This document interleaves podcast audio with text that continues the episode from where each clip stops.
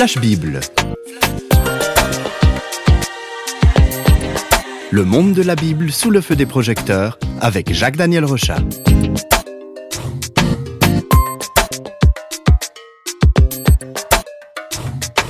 À chaque nouvelle émission Flash Bible, nous continuons notre randonnée à travers les divers livres de la Bible et aujourd'hui, l'exploration nous conduit à traverser le livre d'Osée que nous trouvons dans l'Ancien Testament. Alors Jacques Daniel, qu'est-ce qu'on va découvrir dans cet écrit, dans ce livre de Osée? Alors, euh, ce livre qui porte le nom d'un prophète, qui s'appelait Osée, est, est doublement bien adapté à son contenu parce que, d'une part, le nom d'Osée signifie l'Éternel sauve, mais aussi, euh, avec ce nom particulier, euh, c'est aussi une histoire assez osée que nous raconte ce livre. Un jeu de mots bien à propos. J'avoue, ça aiguise un peu notre intérêt. Oui, oui, mais on va garder un petit peu le suspense. Euh, on va commencer par situer le contexte historique de ce livre, qui se Mhm. situe au 8e siècle avant Jésus-Christ. Alors à cette époque, la sortie d'Égypte et le retour des Hébreux en Palestine sont de vieux souvenirs. Euh, cela fait déjà plus de deux siècles que les rois David et Salomon ont régné sur le pays, donc euh, c'est plus du tout la jeune nation, c'est déjà un pays qui a vécu déjà depuis plusieurs siècles dans l'endroit où il se trouve. Et on peut se rappeler que l'époque de Salomon, c'est un petit peu la période d'or, vraiment où il y avait des richesses, le pays était rayonnant, mais les choses se sont mal passées, et à cette époque, le pays a éclaté, il s'est divisé en deux parties. D'un côté, on a la ville de Jérusalem, qui sert de capitale à deux tribus, et de l'autre, on a la ville de Samarie, qui fait office de centre pour les dix autres tribus. Et cette division s'accompagne aussi d'une rivalité conduisant même parfois à des guerres entre les- le peuple d'Israël. Donc euh, la belle unité euh, du peuple hébreu, formée de douze magnifiques tribus, euh, elle a fini par éclater. Oui, euh, chacune de ces deux zones a, a ses propres rois. Et plus d'une vingtaine de rois d'un royaume ou d'un autre vont se succéder. Il y en aura des bons, des moins bons, et puis aussi des, des horribles qui vont exercer leur pouvoir.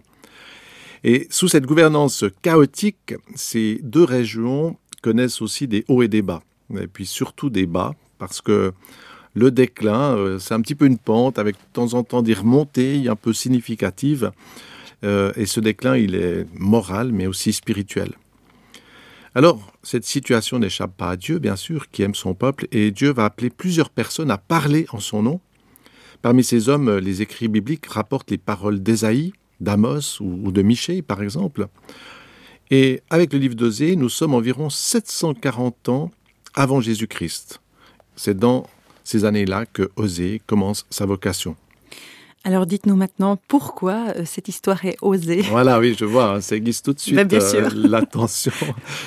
Alors c'est vrai que le livre commence par un appel très étonnant, et puis c'est c'est même incroyable parce que le Dieu de la Bible a toujours valorisé l'amour, la fidélité, et puis c'est aussi la Bible qui nous invite à un usage responsable de la sexualité. Alors c'est dans ce contexte qu'Osée reçoit un appel assez invraisemblable. Dieu lui demande d'aller chercher une prostituée. On peut lire ce texte au verset 2 du premier chapitre. La première fois que l'Éternel adressa la parole à Osée, il lui dit Va, prends une femme prostituée et des enfants de prostitution, car le pays se prostitue, il abandonne son Dieu. Voilà, alors Ben, euh, Voilà, j'imagine très bien euh, le serviteur de Dieu qui désire entrer dans un ministère et qui entend euh, cette étrange invitation. C'est quand même un peu bizarre. hein. oui, c'est vraiment pas ce à quoi il devait s'attendre. Vous voyez, dans la prière, il dit Dieu, parle-moi, dis-moi quelque chose. Et puis Dieu lui dit cela. Euh, vraiment surprise, d'autant plus que Osée est un homme d'honneur qui considère la fidélité comme primordiale. Et puis Dieu lui demande d'aller publiquement vers une prostituée pour la prendre comme épouse. C'est quand même euh, un petit peu le choc. C'est un peu le choc. Ça a dû faire aussi euh, jaser autour de lui. Ça doit pas dû être facile hein, pour la famille du prophète. J'imagine euh, Bonjour, papa, maman, je vous présente mon épouse qui est très bien connue dans la ville. Ouais, exactement. Ouais, ça le fait pas trop, quoi. Ça fait pas tellement cela, hein, surtout pour, un- pour quand même un homme religieux. Mm. Et puis l'histoire ne s'améliore pas parce que Osée, ben, il va prendre cette femme pour épouse et puis il a un fils et Dieu lui demande de l'appeler Gisraël, ce qui signifie dispersé. C'est pas vraiment le prénom euh, plus commun comme ça. Il a une fille, Dieu lui demande de l'appeler Lorushama, ce qui signifie celle dont on n'a pas pitié. Et il a encore un fils, et Dieu lui demande de l'appeler Lo ami, ce qui signifie vous n'êtes pas mon peuple. Vraiment, il s'enfonce. On, entend la maman qui crie euh, dispersez, sans pitié, euh, pas mon peuple, il fait tard, rentrer à la maison. Ça doit pas être très facile à porter comme nom à l'école non plus. Mais pourquoi Dieu demande à oser des choses aussi extrêmes à ce pauvre gars, franchement? C'est vrai, alors beaucoup de prêtres euh, ou de pasteurs considèrent leur travail comme un, comme un métier. Ils font leur boulot, ils sont payés pour leurs prestations, etc. Il y a le programme, et puis avec Osée, la vocation, elle va beaucoup plus loin. Et cet homme devient le porteur d'un message bouleversant parce qu'au-delà de son mariage et de sa famille chaotique, il est appelé à incarner l'histoire de son peuple.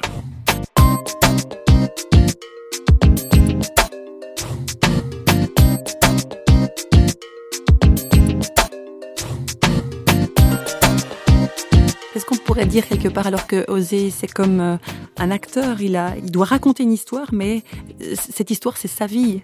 Exactement. Et les choix étranges d'Osée, qui sont inspirés par Dieu, sont les révélateurs de ce qui se passe dans le secret des cœurs. Tout cela raconte et a pour thème la relation entre Dieu et son peuple. C'est pourquoi dans le deuxième chapitre, Dieu va exprimer sa tristesse.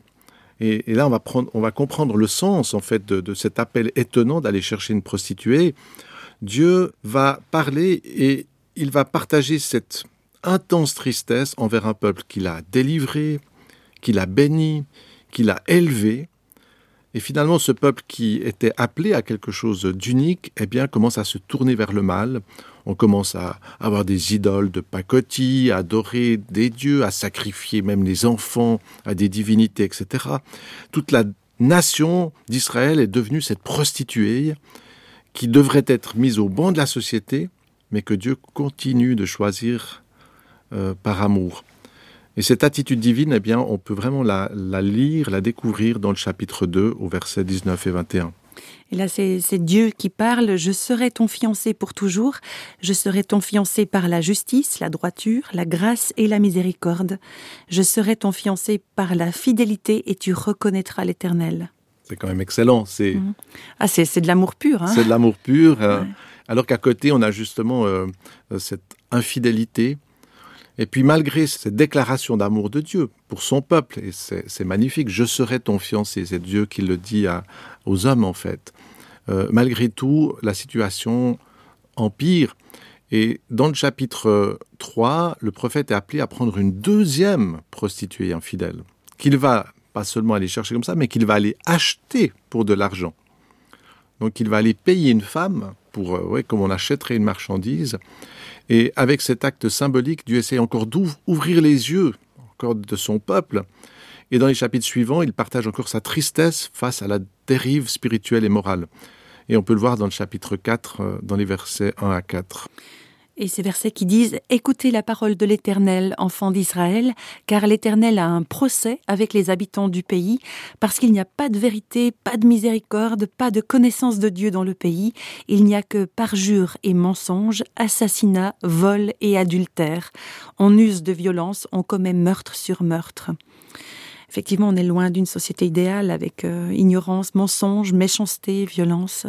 Oui, et, c'est impressionnant hein, quand on voit avec ces mots le mensonge, l'assassinat, le vol, l'adultère, les meurtres, etc.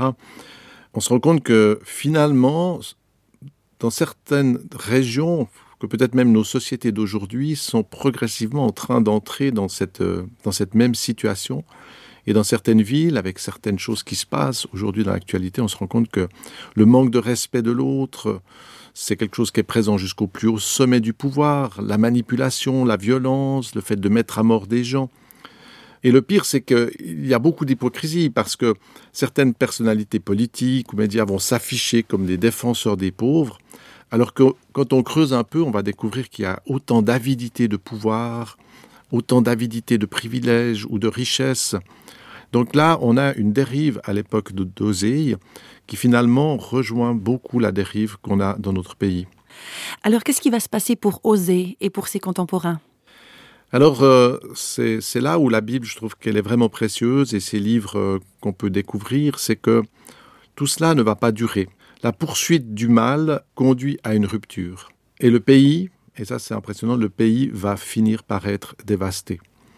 Et Osée, ce prophète, cet homme de Dieu, eh bien, va être appelé à annoncer les douloureuses conséquences, la ruine, le chaos, la guerre. Et ça, je crois que c'est important. Euh, aujourd'hui, on voit, je pense que bon, dans beaucoup de sociétés où finalement il peut y avoir un glissement progressif, où le mal devient presque euh, admis. Par exemple, euh, même dans notre pays, le fait d'aller voler dans un magasin, c'est quelque chose qui n'était pas du tout admis. Et puis progressivement, on va trouver normal que finalement, s'il n'y a pas de système de sécurité, s'il n'y a pas quelqu'un qui nous surveille, eh bien qu'on prenne, qu'on vole la propriété d'autrui aussi, ou le respect des autres personnes, de les saluer, d'être sympathique avec eux, des valeurs qui normalement font partie de quelque chose d'important. Et puis on peut voir une érosion. Et finalement, ça devient normal de mépriser l'autre, ça devient normal de ne pas entendre les cris de ceux qui sont malheureux, ça devient normal d'avoir énormément de richesse à côté de quelqu'un qui n'aura rien à manger. Et progressivement, le mal euh, grandit. Et puis, la conséquence à long terme de ces choses-là, c'est la destruction de la société. C'est une destruction spirituelle, c'est finalement une entrée progressive dans une forme de guerre, et c'est exactement ce qui va arriver en Israël. Donc tout cela, tous ces récits nous, apprennent cette situation, nous, nous montrent ce qui peut se passer. Heureusement, il y a un mais, et Osée va montrer face à cette dureté de l'homme, face à cette méchanceté de l'homme, euh, le livre d'Osée va nous montrer la générosité invraisemblable de Dieu qui vient encore et encore et encore aimer et sauver. Et moi, en tant qu'homme, je serais tenté de dire mais mais, mais arrête, mais mais allez, on, laisse tomber, laisse tomber. Euh, ça fait hein, peut-être euh, on fait exploser la terre et puis tu auras fini, il y aura plus.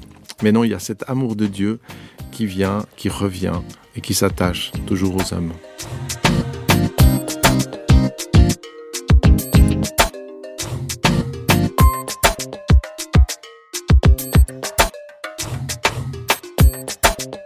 Jacques Daniel, on arrive à la fin de cette émission.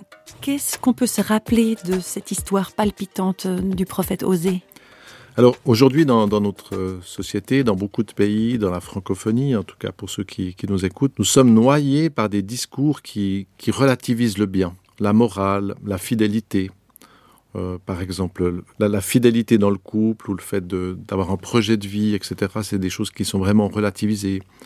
Le respect, on est dans une société où tout est mouvant, tout est subjectif. Et des fois, des gens disent oui, ben ça, je le sens pas bien. En fait, moi, j'ai pas envie de faire cela parce que je le sens pas, c'est pas mon intérêt, etc. Et dans ce bruit destructeur et d'ignorance, le livre de nous rappelle qu'il y a deux chemins distincts. Et ça, c'est quand même très important. Aujourd'hui, on serait tenté de dire il y a le bien et le mal, tout est mélangé, etc. Non. Dans la Bible et dans le livre de on nous dit il y a deux chemins distincts.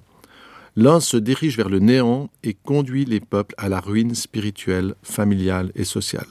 Et ça, c'est quelque chose d'absolument sûr. Quand on commence à faire le mal, quand on s'éloigne de Dieu, de cet amour, quand on s'éloigne du respect de l'autre, eh bien, on va vers une destruction de notre société, de notre famille, beaucoup de souffrances et même des impacts sur l'écologie.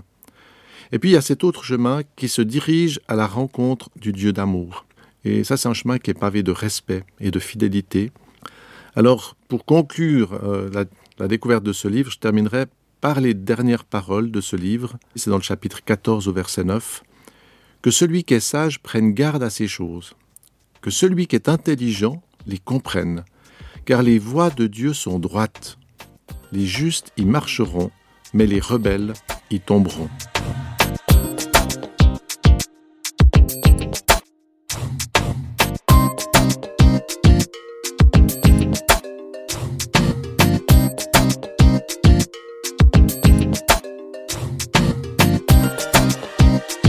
Les feux des projecteurs de Flash Bible s'éteignent pour aujourd'hui. Flash Bible vous a été proposé par Radio Réveil en collaboration avec Jacques-Daniel Rochat. Si vous voulez nous contacter par courrier postal, vous écrivez à Radio Réveil, boîte postale numéro 1, 25 301 Pontarlier, CEDEX, France. Et vous pouvez également nous contacter au travers du site www.parole.ch et nous rejoindre sur Facebook. Au revoir et à bientôt.